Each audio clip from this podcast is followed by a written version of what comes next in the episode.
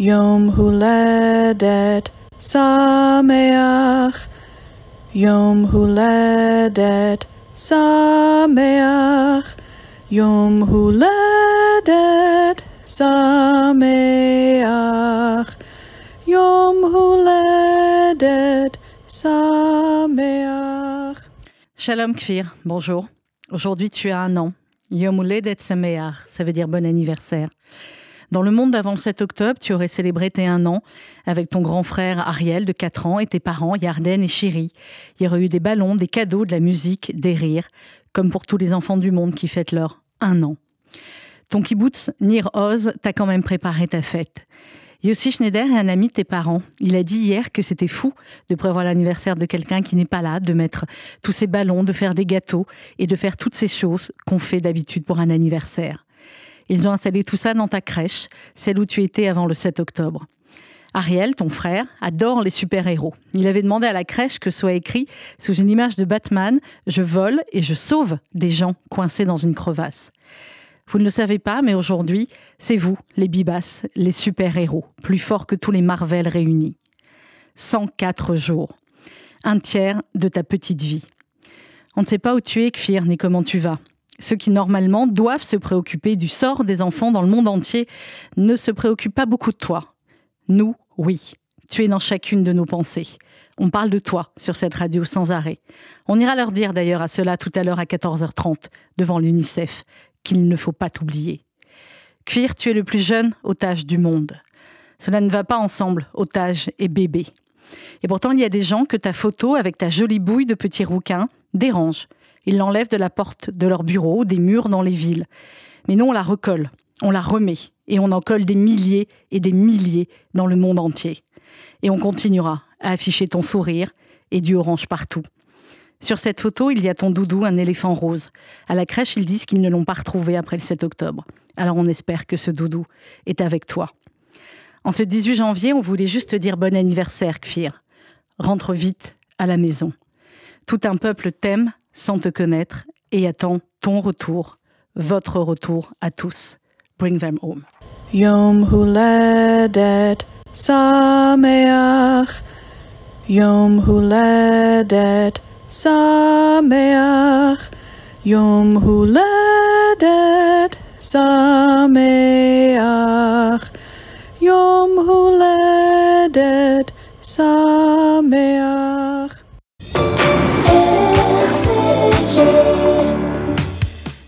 Venez d'entendre un édito de notre directrice d'antenne Sandrine Seban. Bonjour à toutes et à tous, bon réveil et bienvenue sur RCJ. Nous sommes le jeudi 18 janvier 2024, il est 8h. La matinale info, Margot Siffer. Au programme de cette matinale, l'actualité israélienne avec notamment Israël qui ignore si les médicaments destinés aux otages leur sont vraiment parvenus. On en parlera avec notre correspondant sur place, Gérard Benamou. Bonjour Gérard. Oui, bonjour Margot. Le Qatar en tout cas affirme que oui, ces médicaments ont été distribués, mais sans donner de preuves. À 8h15, Aurélia Souline, adjointe au maire du 17e arrondissement de Paris et présidente du collectif du 7 octobre, sera à notre micro. Et puis en fin d'édition, Jérôme Attal reviendra sur une date dans l'histoire juive. Pour ce 18 janvier, j'avais le choix entre plusieurs événements majeurs, mais j'ai choisi un événement clé dans le combat de l'antisémitisme et du négationnisme. Je vous en parle dans un instant. Voilà donc pour le programme et on démarre tout de suite cette matinale avec un point complet sur l'actualité. Le journal sur RCJ.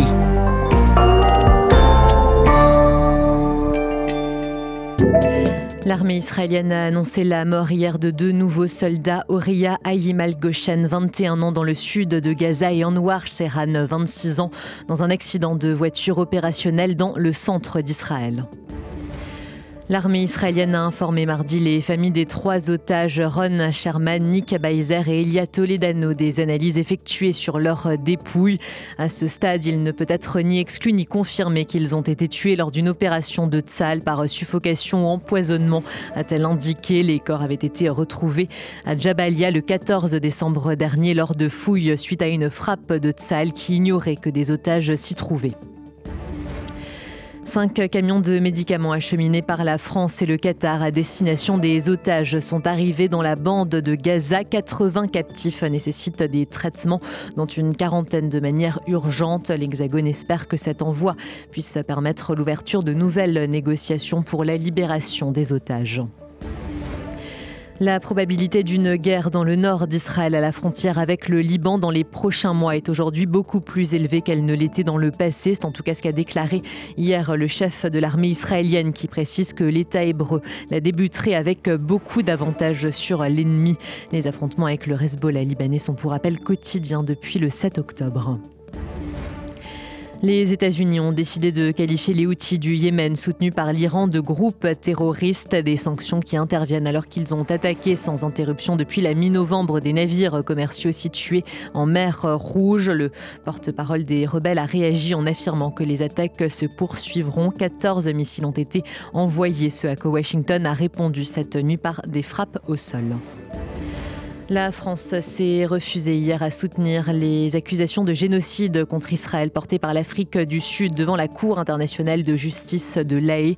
Le ministre des Affaires étrangères, Stéphane Séjourné, dénonce le franchissement d'un seuil moral. On ne peut exploiter la notion de génocide à des fins politiques, a-t-il précisé. Le leader insoumis Jean-Luc Mélenchon et deux de ses députés de retour en France après, je cite, un déplacement de solidarité au Liban ont été accueillis à l'aéroport Roissy-Charles de Gaulle par le collectif Nous Vivrons qui les accuse d'avoir exprimé leur soutien au Hezbollah et à Gaza. Des slogans comme Insoumis, le Hamas vous dit merci ont notamment été scandés à leur arrivée. Et enfin, Agnès Jaoui a pris la parole lundi dans l'émission Quotidien pour rappeler que le 7 octobre, une partie de sa famille a été prise en otage, dont Ofer Calderon, toujours aux mains du Hamas. Elle déclare aussi que certains de ses proches ont été tués tout en, précisant, je cite, les gens du kibbutz Niros, c'était des gens de gauche qui œuvrent pour la paix. J'ai envie de rappeler que ce n'est pas un peuple génocidaire, fermé les guillemets. L'actrice a fait ses déclarations lors de la promotion de son film, les le dernier des Juifs de Noé Debré. Vous écoutez RCJ, il est 8h07. Dans un instant, l'actualité israélienne avec notamment Israël qui ignore si les médicaments destinés aux otages leur sont vraiment parvenus. On en parlera avec notre correspondant Gérard Benamou.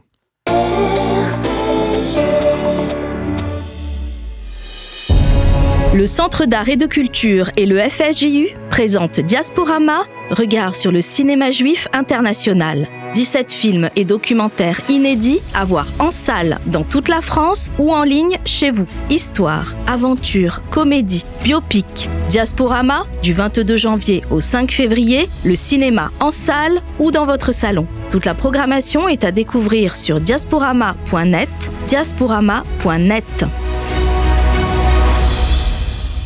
Moi, euh, oui, oui, je jette de l'argent par les fenêtres. Mais uniquement sur les autoroutes. Parce que sinon, je fais appel à Best Fenêtre. De la porte d'entrée à la pergola, en passant par les volets roulants, ils s'occupent de tout. Et comme ils sont qualifiés RGE Calibat, je suis tranquille. Ah, j'ai oublié de vous dire. Avec eux, je bénéficie même des aides de l'État. Particuliers, professionnels, collectivités. Best Fenêtre, 132 rue de Bagnolet, Paris 20e. 01 43 73 36 36. Best Fenêtre, la qualité au meilleur prix. Kobe Peretz, le lundi 22 janvier au Théâtre Mogador.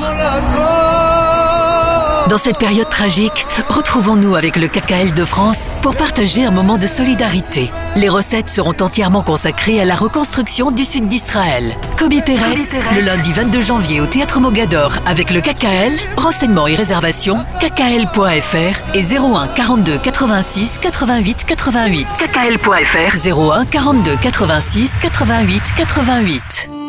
Bonjour, je suis Eva Sandler. Bonjour, je suis le père de Jonathan Sandler. L'attentat du 19 mars 2012 à Toulouse résonne encore dans nos esprits. Ce matin-là, mon mari et mes deux fils m'ont été arrachés. Pour que leur souvenir soit éternel, je vous attends nombreux au gala du Bête Sandler le mercredi 31 janvier 2024 au Centre européen du judaïsme à Paris.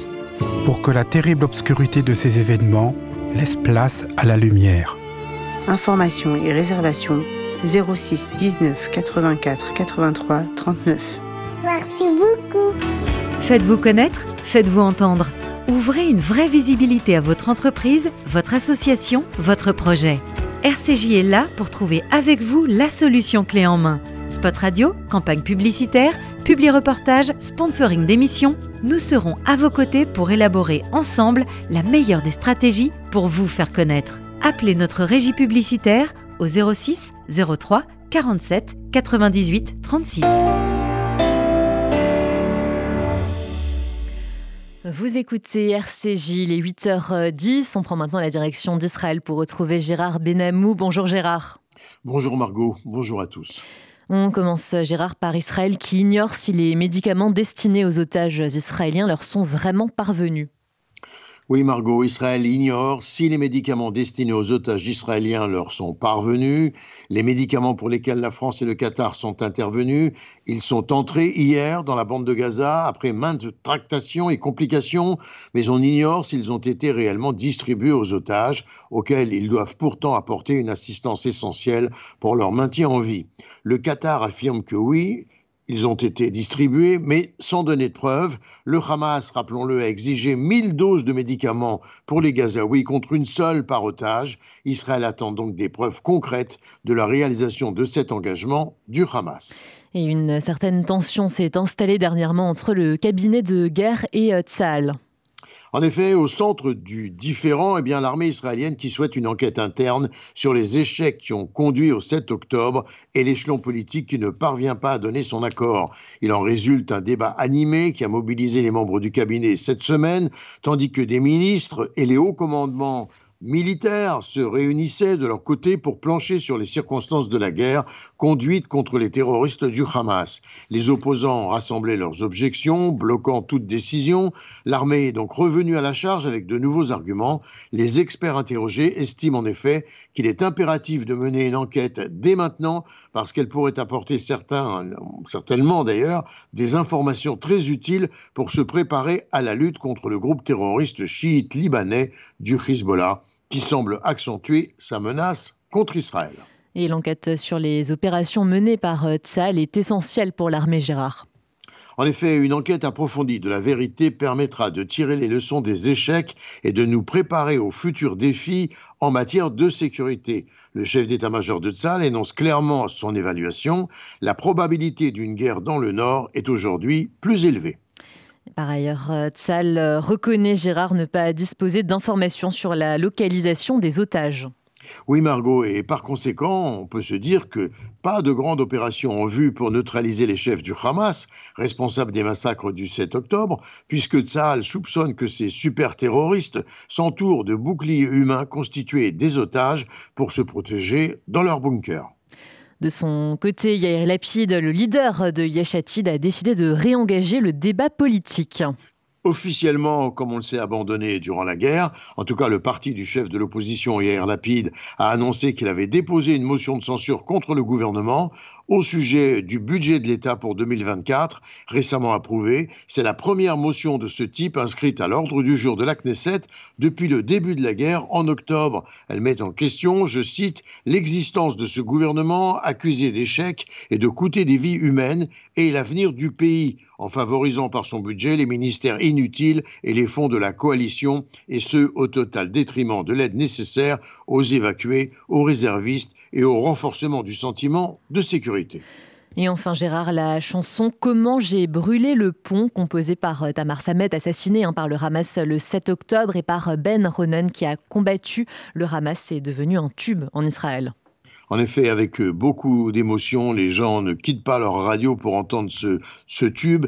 Ben Ronen, qui avait composé la chanson avec Tamar, raconte J'ai tout fait pour qu'elle passe sur les ondes. Je voulais que tous les Israéliens entendent cet ange qui chante et qui nous a été pris. La chanson était destinée à rester confidentielle, simplement, mais la création de deux amis artistes israéliens comme il y en a tant, eh bien, le destin en a voulu autrement. Jean Benamou en direct de Tel Aviv Merci beaucoup Gérard pour toutes ces précisions. Vous écoutez RCJ, il est 8h14. Dans un instant, Aurélie Assouline, adjointe au maire du 17e arrondissement de Paris et présidente du collectif du 7 octobre, sera à notre micro. Transmettre votre patrimoine en favorisant des actions solidaires en France et en Israël, c'est possible grâce au Fonds social juif unifié. Je m'appelle Sarah. Toute ma vie, j'ai eu à cœur d'aider mon prochain. Et j'aimerais que ça continue quand je ne serai plus là. L'équipe dédiée au legs m'a très bien informée et m'a aidé dans ma démarche au mieux de mes intérêts. Ainsi, le moment venu, je sais que mon leg sera affecté selon mes dernières volontés. Le FSJU vous accompagne. Contactez Elena Atias au 01 42 17 10 55. 01 42 17 10 55. Tu as entre 17 et 30 ans, tu portes un projet innovant qui dynamise le monde juif et tu sens qu'avec un coup de pouce, ton initiative pourrait décoller. L'appel à projet Noé est fait pour toi. Si ton projet est retenu, tu bénéficieras d'une bourse jusqu'à 10 000 euros, d'un incubateur de 6 mois avec des mentors, les workshops Noé et d'une visibilité média sur les réseaux du FSJU. Alors n'attends plus, dépose ton dossier de candidature dès maintenant sur noépourlajeunesse.org, rubrique Appel à projet Noé. noépourlajeunesse.org. Depuis près de 120 ans, le KKL reconstruit le pays d'Israël. Parcs, forêts, réservoirs d'eau, infrastructures, programmes éducatifs. En léguant tout ou partie de votre patrimoine, vous participerez au projet sioniste et laisserez votre empreinte en terre d'Israël. Contactez en toute discrétion et sans engagement le KKL et demandez l'INDA. KKL 01 42 86 88 88 01 42 86 88 88. Vous avez un projet d'Alia Montez en Israël dans les meilleures conditions avec le Keren Layedidout. Le Keren Layedidout répond à toutes vos questions sur l'Alia et vous accompagne en Israël les six premiers mois. Aide financière, emploi, éducation et suivi de votre intégration. Toutes nos aides viennent en plus des aides gouvernementales. Alors n'hésitez pas, faites votre Alia avec le Keren Layedidout. Keren Layedidout 01 83 80 95 55 et yedidout.org.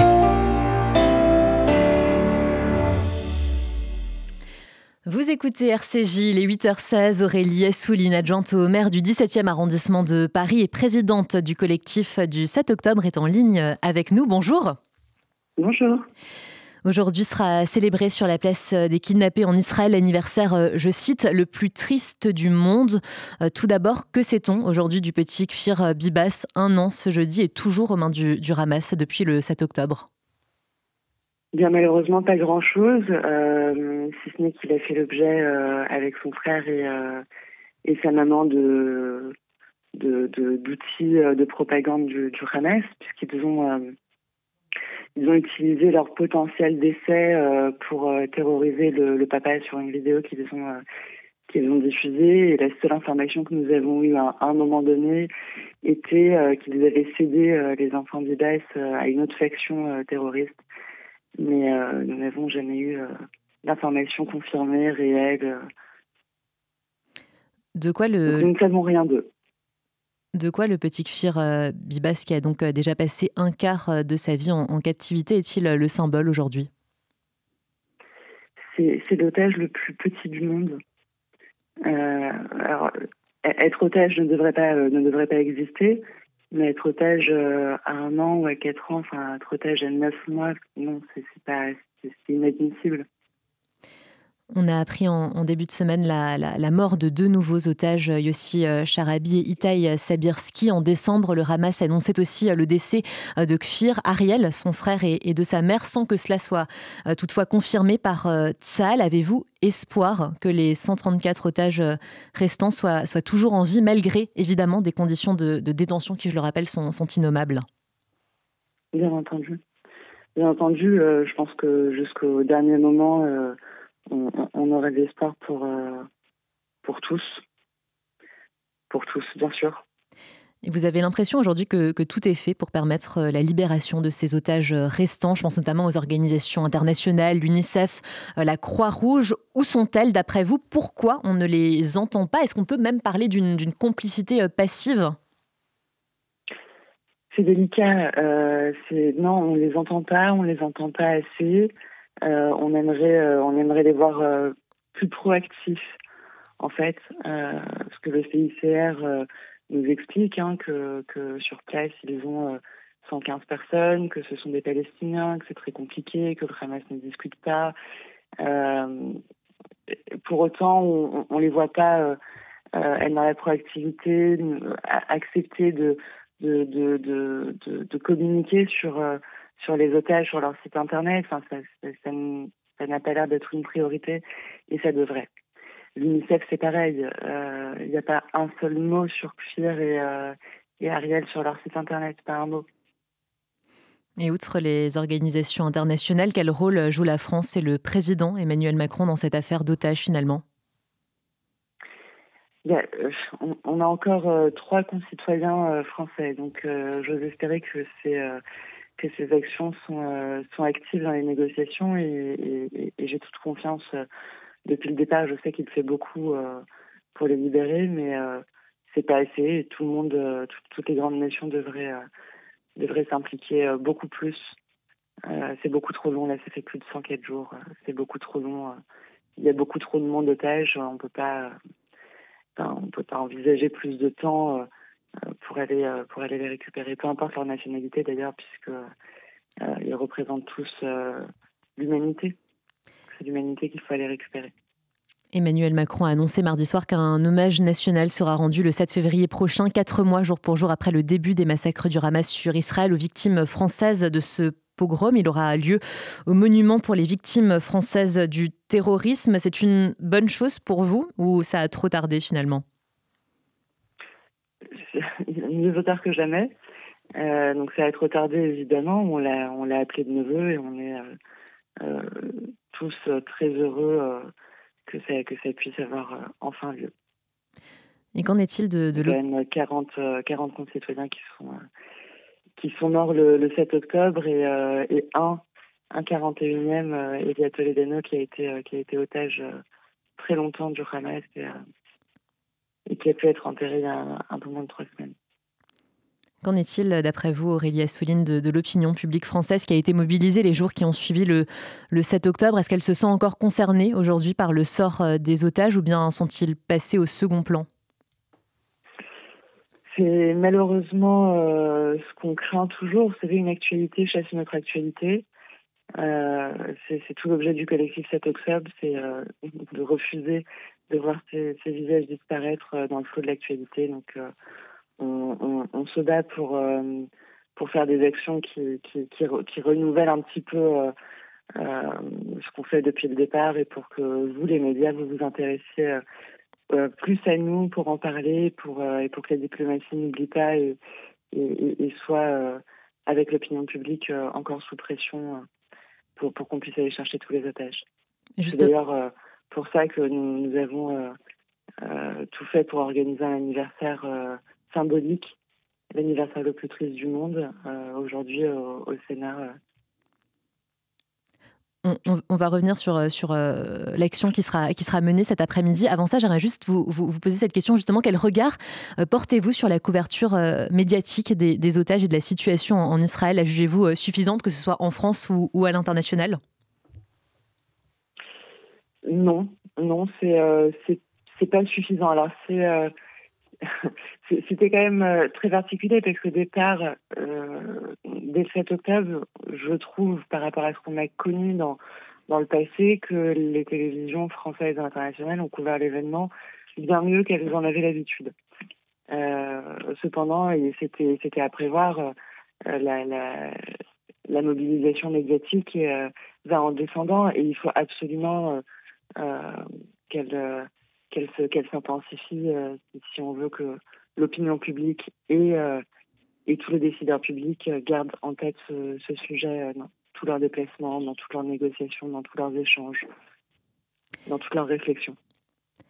Et enfin, Aurélie souligne que prévoit pour les auditeurs qui nous écoutent le collectif du 7 octobre aujourd'hui, donc pour marquer le premier anniversaire de, de Kfir Bibas et, quels sont les, objectifs de vos actions menées cet après-midi? On en a plusieurs. Euh, déjà, il y a eu des grosses opérations de collage euh, hier soir euh, sur des points stratégiques pour rappeler que aujourd'hui, Kfir fait un an. une opération happening à la Statue de la Liberté pour demander la liberté de, de. Et, et cet après-midi, nous sommes au Sénat avec le groupe d'amitié France-Israël qui nous reçoit pour faire l'anniversaire de façon symbolique euh, du plus petit otage du monde, euh, l'anniversaire le plus triste parce que pas parce qu'il est, on ne sait même pas s'il est avec son frère et sa maman, mais en tout cas, il sera pas avec ses, amis et sa famille. Et, pour un an, c'est pas, c'est pas normal. Nous irons ensuite devant l'UNICEF pour déposer des dessins d'enfants à l'attention de Pire et pour appuyer les actions du pôle avocat du collectif du 7 octobre qui, qui ont à plusieurs reprises rencontré la présidente de l'UNICEF et demandé qu'une cagnotte soit ouverte pour les enfants Cuir et Ariel, au même titre que les enfants Gazaoui sur le site de l'UNICEF. Merci beaucoup Aurélie Assouline pour toutes ces précisions. Je rappelle que vous êtes donc adjointe au maire du 17e arrondissement de Paris et présidente du collectif du 7 octobre. Très bonne journée à vous. Merci beaucoup. Au revoir, bonne journée. Bonne journée à vous aussi. Vous écoutez RCJ, il est 8h25, l'heure de retrouver Jérôme Attal qui revient comme chaque jour sur une date de l'histoire juive. Bonjour Jérôme.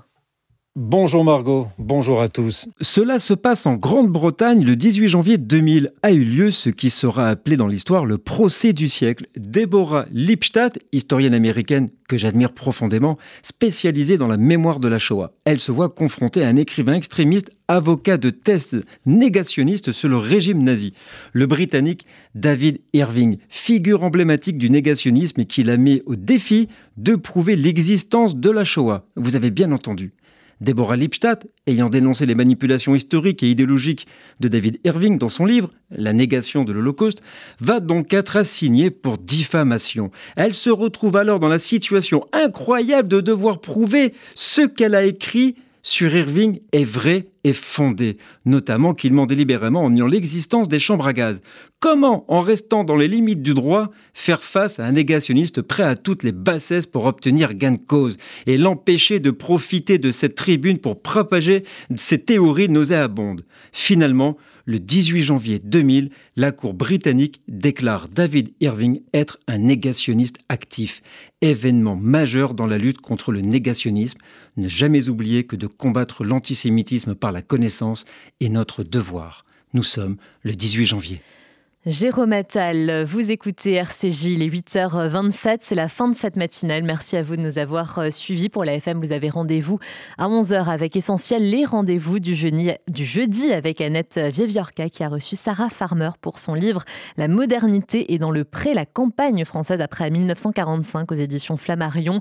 À midi, Céline Corsier nous proposera un reportage depuis Israël et puis à 13h, ce sera La musique de ma vie présentée par euh, Laurent euh, Couzon, le compositeur. Voilà donc pour le programme. Je vous souhaite une très bonne journée à l'écoute de RCJ.